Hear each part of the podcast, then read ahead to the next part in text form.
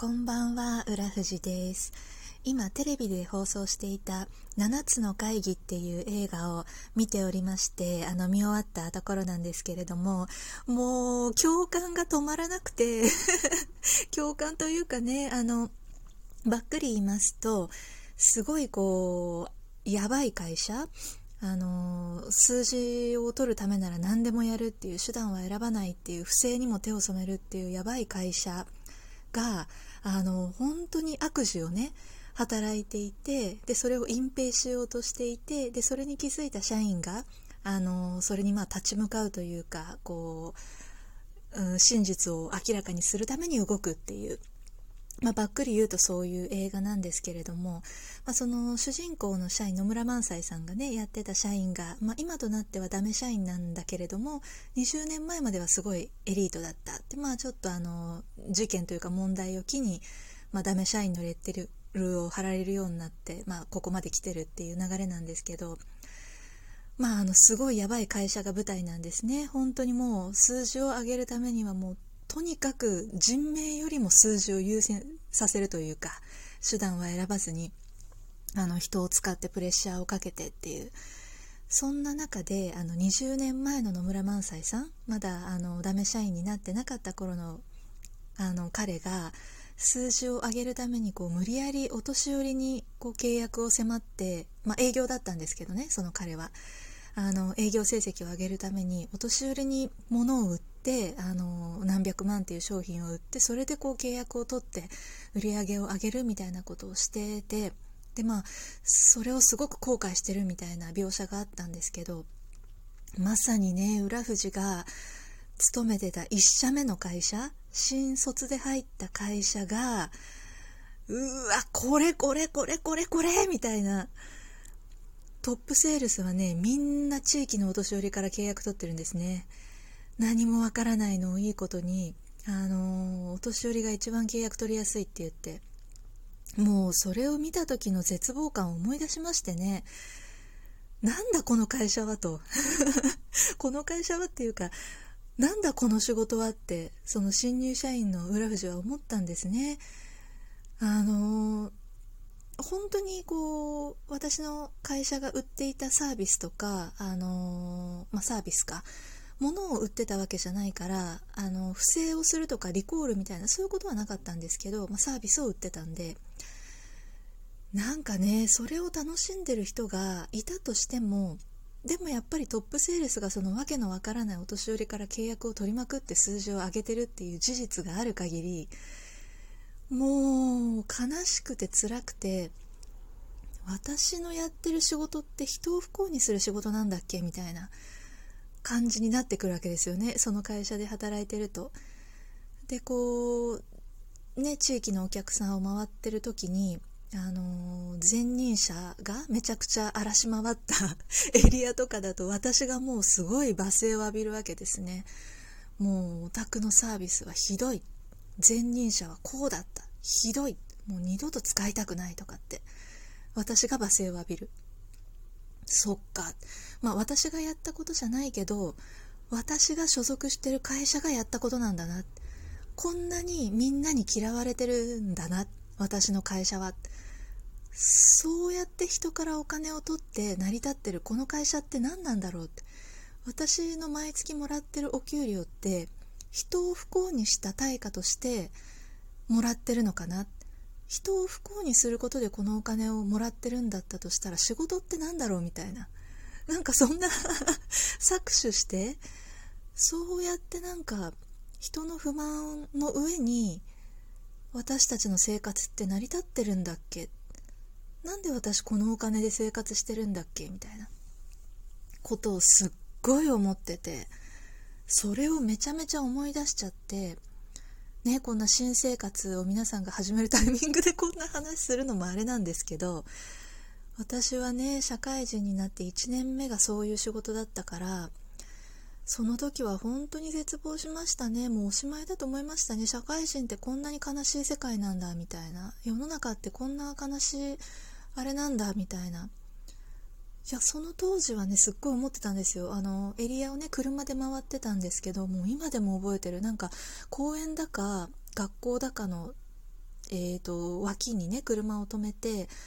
こうエリアを回っててちょっと坂道みたいなところだったんですけどね。そこの車の中で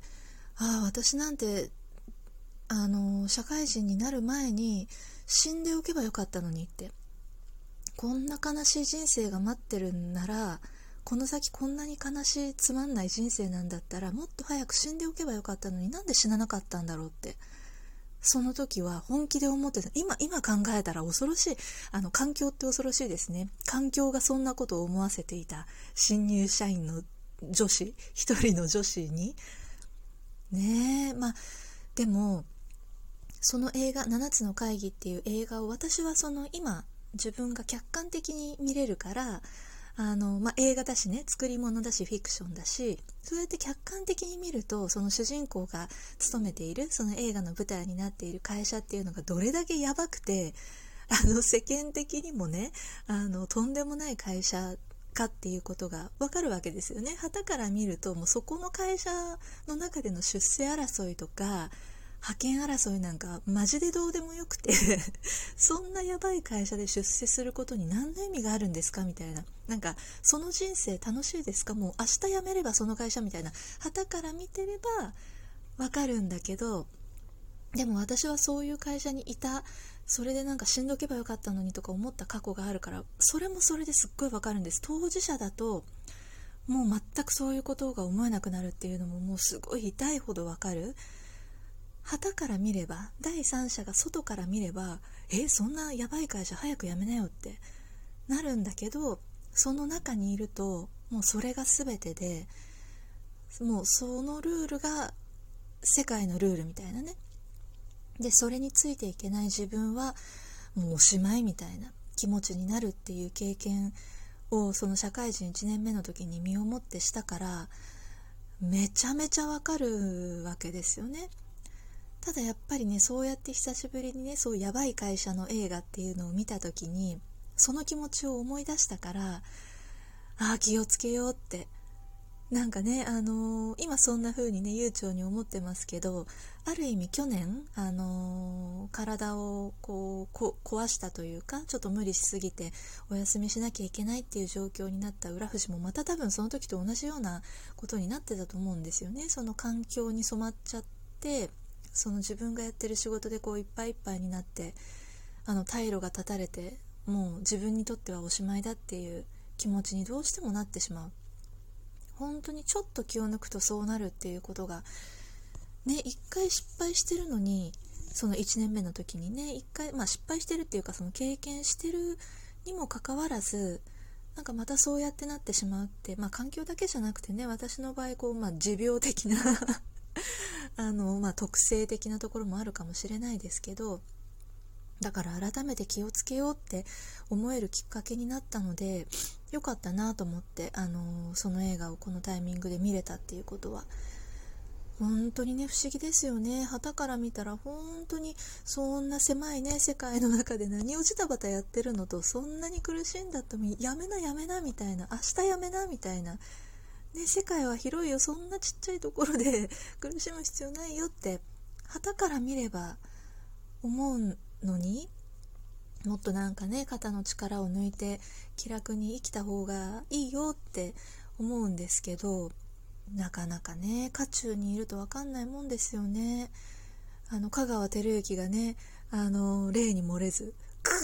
ーって言ってそれこそ肩に力が6000%かかったみたいな状況で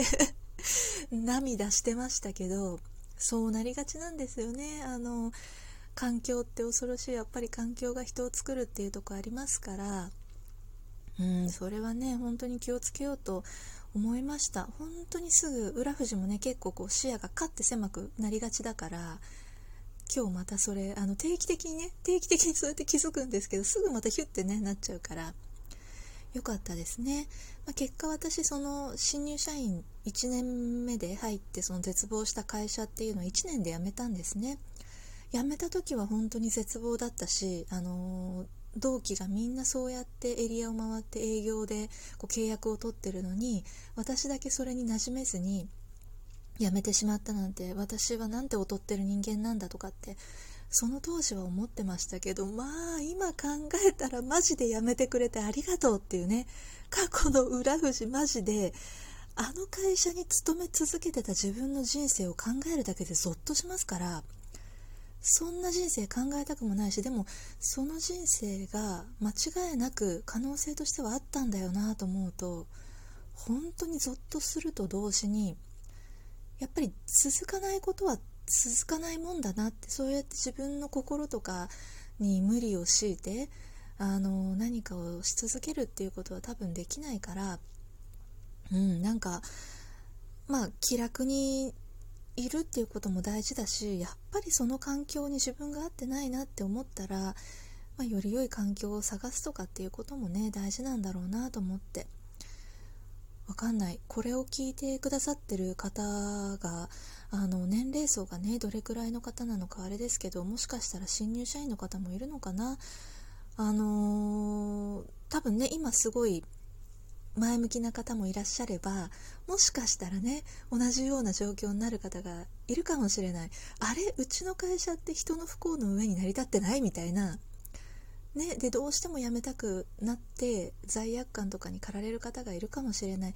ただまあ1サンプルですけど浦富士は1年で辞めて圧倒的に良かったと思ってます。そういう人もいるからね。あの無理をしすぎずにあのみんなで平和に暮らしていきたいですね。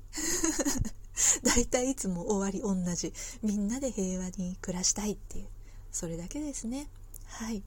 ではでは今日もここまで聞いていただいてどうもありがとうございました。浦富士でした。失礼いたします。